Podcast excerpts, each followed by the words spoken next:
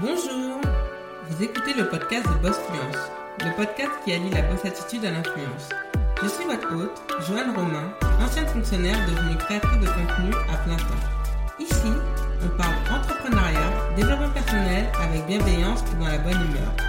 Le podcast est diffusé tous les lundis et il est diffusé pour le moment sur Apple Podcast et Spotify. Vous retrouverez les ressources du podcast sur l'actualita.com slash podcast.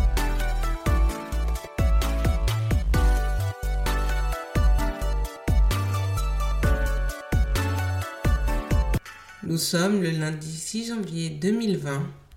C'est le premier lundi de l'année 2020, mais c'est surtout le lancement du podcast de Boss Fluence. Je suis émue, je suis fière, je suis excitée, je suis heureuse de pouvoir partager avec vous les connaissances que j'ai acquises au fil du temps dans l'entrepreneuriat, dans le marketing et dans le développement de personnel. J'espère qu'au fil des podcasts, cela vous plaira et surtout que cela vous aidera à avoir toutes les clés en main pour réaliser une vie de saveur que vous souhaitez vivre. Aujourd'hui, en lien avec la nouvelle année, la nouvelle décennie que nous entamons, nous allons parler de se lancer pour ne rien regretter. Pourquoi se lancer et pourquoi surtout ne rien regretter? Se lancer car la vie est courte. La vie passe vite. Plus les années arrivent, plus autour de nous nous perdons au fil du temps des proches parce que nous nous éloignons les uns des autres ou tout simplement parce qu'ils font le grand voyage sans retour. La vie passe vite. Quand je pense à ma propre vie, aujourd'hui j'ai 30 ans, en mars prochain j'aurai 31 ans et je me dis qu'il y a 15 ans de cela j'étais au lycée. C'est fou, ça peut paraître fou à croire effectivement, mais oui j'étais lycéenne. Et là je suis une femme, je suis une adulte, je suis créatrice de contenu à plein temps, j'ai ma micro-entreprise et je suis heureuse. En réalisant que la vie est courte, parce qu'il y a eu des décès de jeunes hommes qui n'ont jamais atteint mon âge, j'ai pris conscience qu'il fallait vivre une vie que je voulais vraiment vivre et pas une vie où à l'aube de mes 50 ou 60 ans, j'allais ressembler à certaines personnes d'un âge mûr qui passent leur temps à radoter. Je ne voulais pas ressembler à ces personnes, j'avais cette crainte et j'avais cette crainte de ne pas me réaliser. Pour certaines personnes, se réaliser, c'est se marier, c'est d'avoir des enfants, c'est d'acheter une maison, un appartement, c'est de voyager. Pour moi, se réaliser, c'est vivre la vie qu'on a décidé de vivre sans être influencé par des sentiments ou des émotions extérieures. Prendre conscience de son moi intérieur et d'écouter ses sensations, ses émotions, réfléchir et prendre conscience que finalement la vie que nous menons actuellement ne nous plaît pas, que la vie est courte et qu'il serait dommage de ne pas en profiter. Se lancer pour taire ses fantasmes et ses peurs. Il y a deux ans de cela, je fantasmais beaucoup ma vie. Pourtant, je n'avais pas une mauvaise vie. J'avais un emploi stable et à. J'étais fonctionnaire à temps plein. J'avais mon appartement. Je venais aussi quelques mois avant d'avoir ma première voiture. J'avais une indépendance. J'avais un emploi qui satisfaisait à mes besoins primaires. Et pour autant, je fantasmais d'avoir une vie meilleure. Je fantasmais de changer de métier, de changer de ville. Et j'ai pris conscience que j'avais déjà réalisé cela en début de décennie. J'avais vécu quelques mois à Madrid, j'avais vécu près d'un an à Marseille.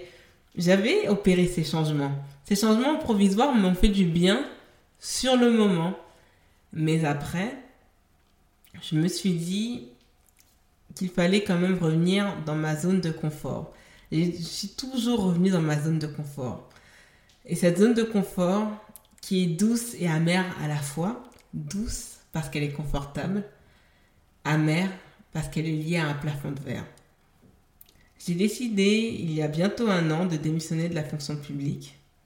parce que je me suis dit, je sentais que je manquais des opportunités en n'étant pas créatrice de contenu à plein temps. Cet emploi de blogueuse et de vlogueuse qui me plaisait. Certes, aujourd'hui, à l'heure où je poste le podcast, je n'ai pas fait un seul centime avec la micro-entreprise. Mais c'est vraiment sans regret. Sans regret, je suis heureuse d'avoir affronté mes peurs. Je suis heureuse d'avoir fait taire mes fantasmes. Et je ne regrette absolument rien. Et en ayant franchi ce pas, en ayant pris conscience qu'il fallait que j'opère un changement, cela m'a permis maintenant de maîtriser certaines choses, certains sentiments surtout et ressentis par rapport à la peur. En dernier lieu, on peut être surpris par le résultat. Effectivement, comme je vous l'ai dit précédemment, je n'ai pas fait un seul centime avec ma micro-entreprise. Mais avoir changé d'emploi a eu des conséquences. J'ai décidé de rendre les clés de l'appartement que j'occupais. Donc, je perdais ce sentiment d'indépendance et d'intimité pour revenir chez mes parents. Mais cette perte, en réalité, a été un gain, puisque quelques mois auparavant, j'avais subi un cambriolage qui m'avait quand même traumatisé. Et finalement, ce n'est pas si mal de revenir chez ses parents, même si mon objectif est bien sûr de repartir, mais cette fois-ci pour de bon. pourquoi j'ai été surpris par le résultat? Via l'application Snapchat, il y a ce que j'aime, cette chronologie qui nous fait euh, réaliser, voilà, il y a un an, à cette date-là, je faisais ceci, cela. Et j'en discutais avec mon amie Estelle, en constatant une photo d'il y a un an, je me suis pris conscience qu'il y a eu du changement physique. Ma peau était plus belle, mon teint était beaucoup plus lumineux, j'avais perdu des joues. Effectivement, j'ai perdu en réalité une dizaine de kilos. Jusqu'à présent, je cherche, je continue à vouloir en perdre. Et tout cela, en fait, m'a fait prendre conscience que oui, je n'ai pas gagné de l'argent, mais j'ai gagné de la santé, j'ai gagné un meilleur état d'esprit, j'ai gagné un changement de mindset, j'ai gagné une joie, un bonheur, des rires, et tout cela ne s'achète pas. Bien entendu, je souhaite et j'ai l'ambition de générer des revenus avec ma micro-entreprise. Mais avant d'arriver à cette étape, je n'avais pas pris conscience qu'il fallait que je me reprogramme et qu'en quelque sorte que je ressuscite. Puisqu'il y avait une partie de moi qui est morte et il y en a une autre qui souhaitait naître. Et au final, à la fin de l'année 2019, j'ai pris conscience que j'avais énormément progressé sur bien des aspects et cela me permettait de rentrer dans un mindset, dans un état d'esprit pour la nouvelle décennie qui sera totalement différent comparé à la décennie 2010. Je sais qui je suis, je sais où je veux aller et je sais d'où je viens.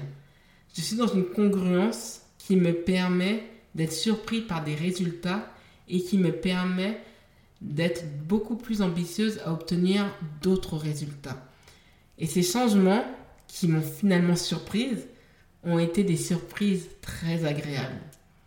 Et finalement, si je devais revenir en arrière, je ne regrette absolument pas mon choix d'avoir quitté cet emploi, certes ô combien confortable, mais ô combien limitant mes aptitudes sensorielles, psychiques, cognitives et dans bien des domaines de ma vie professionnelle et personnelle.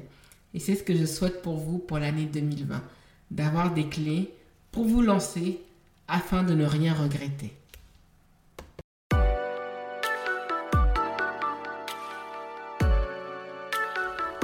Abonnez-vous au podcast The Boss Fluence sur Apple Podcast et laissez-y votre avis si vous le voulez bien.